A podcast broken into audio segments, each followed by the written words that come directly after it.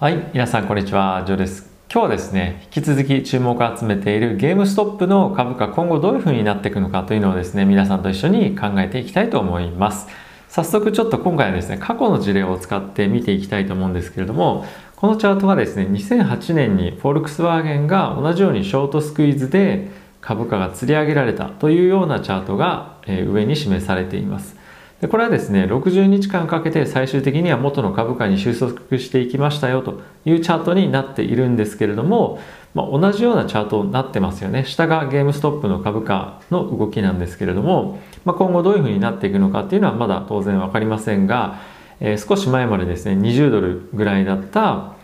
株価がですね一時期は480ドルぐらいまで上がって今だいたい100ドルから130ドルぐらい近辺で推移をしています。一時期は80ドルを割り込むような水準まで下落していましたけれどもじゃあ今後これはどういうふうになっていくのかっていうのを少し考えていきたいと思うんですが皆さんはどう思われるでしょうか？僕はですねこの株価は20ドルまで落ちるかどうかっていうのはまあ別としてまだまだ大きく下落する余地っていうのはあるんではないかなと思っています。当然20ドル割り込む近辺のところまで来るという可能性も十分あると思いますし、えー、もう前のような大きいアップスイングっていうのはないんじゃないかなと思っています。でその理由としていくつかあるんですけれどもすでにですねマーケットにあったヘッジファンドの空売りっていうのはですね以前は100%を超えるような水準の空売り比率っていうのがあったんですけれどももうですね50%近辺まで今落ちてきているというような状況らしいです。で50%ってまだ高くないっていうのは当然そうなんですけれどもやはりもうですねロビンフッターの方たちもそろそろいいんじゃないとかあとはポジションの投げ売りっていうのが非常に多く散見されたんですよね。なのでその時点ですねもうそもそもお金を大きく損失してしまったっていうところもあると思いますしもう繊維喪失している人々がおそらくいると思っています。でかつ今回ですねこういうふうに大きく株価を釣り上げる際に使ったオプションとかですねいうのも、えー、引き続き購入している方も多くいらっしゃるんですがその際にですね証券会社ロビンフットの方に入れなければいけない証拠金の額っていうのが大きくぐんと跳ね上がったこともあってやっぱ非常に多く資金を必要とする取引になってしまったっていうのがやはり大きい要因の一つかなと思っています。なので、もともと資金が非常に少なかった個人投資家としてはですね、オプションを使うことでレバレッジを大きく効かせられるというふうに思っていたんですが、まあ今となってはですね、そんなに思った以上にレバレッジを効かして取引をどんどんどんどんやっていくっていうことがまあ難しい環境になっていく。かつ、市場の空売り比率っていうのも大きく下がっていますよと。であとはですね、みんなで一緒に買いに買いに行こうねって言ってた、まあ、ウォールストリートベッツっていうふうに言われている、まあ、一つのレディットの中のグループありますよね。で、その中もですね、やっぱりもうすでに仲間割れをしてきてると。もともと別に何かの一つの集団っていうわけではなかったとは思うんですが、えー、彼らもですね、例えば銀に関して、まあ、ショートスクイーズやってやろう、買い上がってやろうみたいにふうに言ってたんですが、まあ、その中でもすでに仲間割れしていたりとか、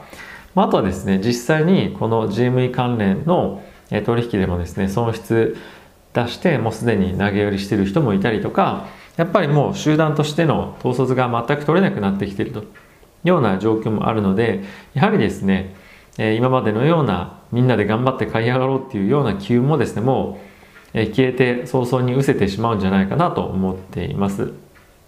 であとはですね今後どれぐらいのスピード感で規制が入ってくるというところも今注目されてはいるんですが、まあ、可能性としてどんな規制が入るかっていうところを今検討されているんじゃないかという報道があるんですけれども例えばなんですが市場の、えー、空売りの割合っていうのを SEC がですねチェックをして一定程度いかないようにすると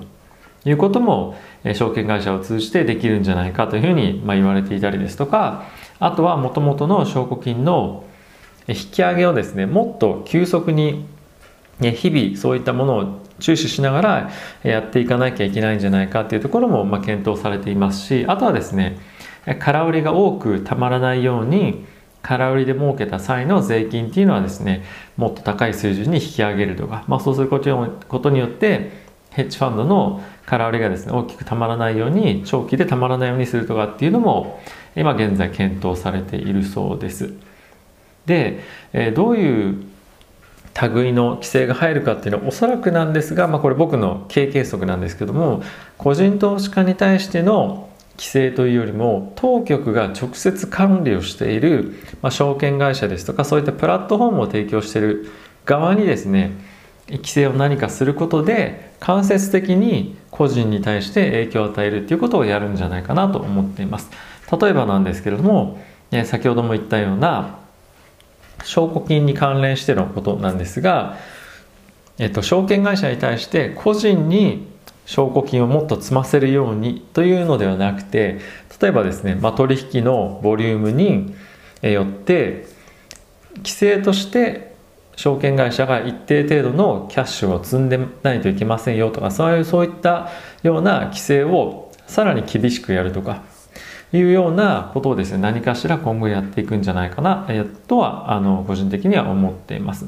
なので、まあ、おそらくなんですけども個人投資家がそういった証券会社を通じて何か厳しい規制っていうものを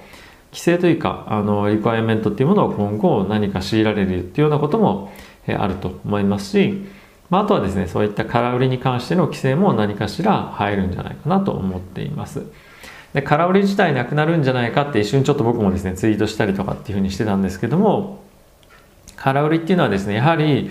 市場に対してリクイディティを提供するっていう意味でもそうですしあとはですね行き過ぎた価格っていうものをどういうふうに適正価格に戻すかっていうところの観点からもですねやはりまあある程度、えー、必要かつ、えー、不可欠なものかなと個人的には思っていますのでどうそれをえ生かしていけるかっていうところをですね今後考えながら規制を入れていくんじゃないかなと思っています。どのタイミングで規制が入るかどうかっていうところはまだ不透明ですしあとはですね今すぐこういった規制が必要かっていうとマーケットの状況を見てみると引き続きこの GME ですとかあとはですね他の AMC とか個人投資家が注目している銘柄に関しては取引量非常に多いですけれどもマーケットが大きくパニックになるような水準には、えなっていないと、まあ、ロビンフットも資金調達してますしね。なので、え、そういったことはないのですぐにどうかっていうのは正直まだ分かんないですがまあこういったところはですね近い将来必ず何かしらの形で来るんじゃないかなと思っています。でおそらく今回ですね取引の銘柄だったり取引のボリュームっていうのを調整することで一旦ですね。このロビンフッド問題っていうふうに何て言ってるのか分かんないんですが、まあ、市場を混乱させるような、えー、状況っていうのは一回出したんじゃないかなと個人的には思っています。でやはりこういうふうに、えー、状況になってかつロビンフッターたちが現在取引している AMC ですとか GME の株価がまあ下落してくることで市場に混乱をきたさないような状況に引き続きなってくるようであれば株式市場っていうのはやはり、え、底堅さをしっかりと確認して上昇していくっていう相場に、まあ、今入るんじゃないかもしくは入ったんじゃないかなと思っています。まあ、僕はですねもともと、えー、引き続き株価に対しては、えー、ブルな強気なタイプというか今そういうふうに見てるので、えー、今はですねホールドしていいんじゃないかなと思っていますしえー、何かいい銘柄があればどんどん物色して購入していきたいと考えています。それも考えとしては変わっていません。なので、一旦この少しパニックは終わって、今後はですね、バイデン政権が追加景気刺激策をどれほどの規模で行っていけるかっていうところに注目が集まっていくんじゃないかなと思っています。えー、ここ最近ですね、議論始まりましたけれども、共和党と民主党の方で、やはりまあ、大きくと言ってもいいと思うんですよね。あの狙いがやっぱり違って片や民主党の方はですね190兆円というところを見ていてですが、え共和党としてはその3分の1しか今見てないというところもあってまあかなり時間をかけて議論されていく可能性っていうのはあるんじゃないかなと思っていますし、まあ、どちらが一方が妥協しないとこの法案に関して追加刺激策に対してはまあ、妥協妥結できないんじゃないかなと思っています。まあ、どちらにせよですねこの追加景気刺激策そんなに小さい規模でやらないと、まあ、思うんですよねあのおそらく市場としても190兆円さすがに無理だろうっていうふうにもうすでに思ってるとは思いますですが、えー、何かしらの、えー、刺激策が今後も来るだろうというふうにまあ期待はしてると思いますので一定程度のサイズ感っていうのが、まあ、どこなのかっていうのを探りながらなんじゃないかなと思っています。あまりにもこの議論が長引くようであればマーケットは少し上値をですねあの突き抜けるようなことはまあ難しい展開かもしれませんがどちらにせよ、えー、そこが最終的にま決定したというタイミングで大きく上にまた上っていくような水準あの相場になるんじゃないかなと思うので、まあ、今はですね引き続き何を買うかっていうのを物色して買っていくというような、まあ、相場になっていくんじゃないかなと思っています。なので、え、ここ最近一旦資金をですね、え、作ったりとか、まあ、あとはポジションを薄くするために、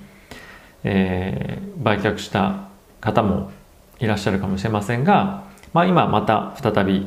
買いに行く僕は個人的にはチャンスなんじゃないかなと思っています。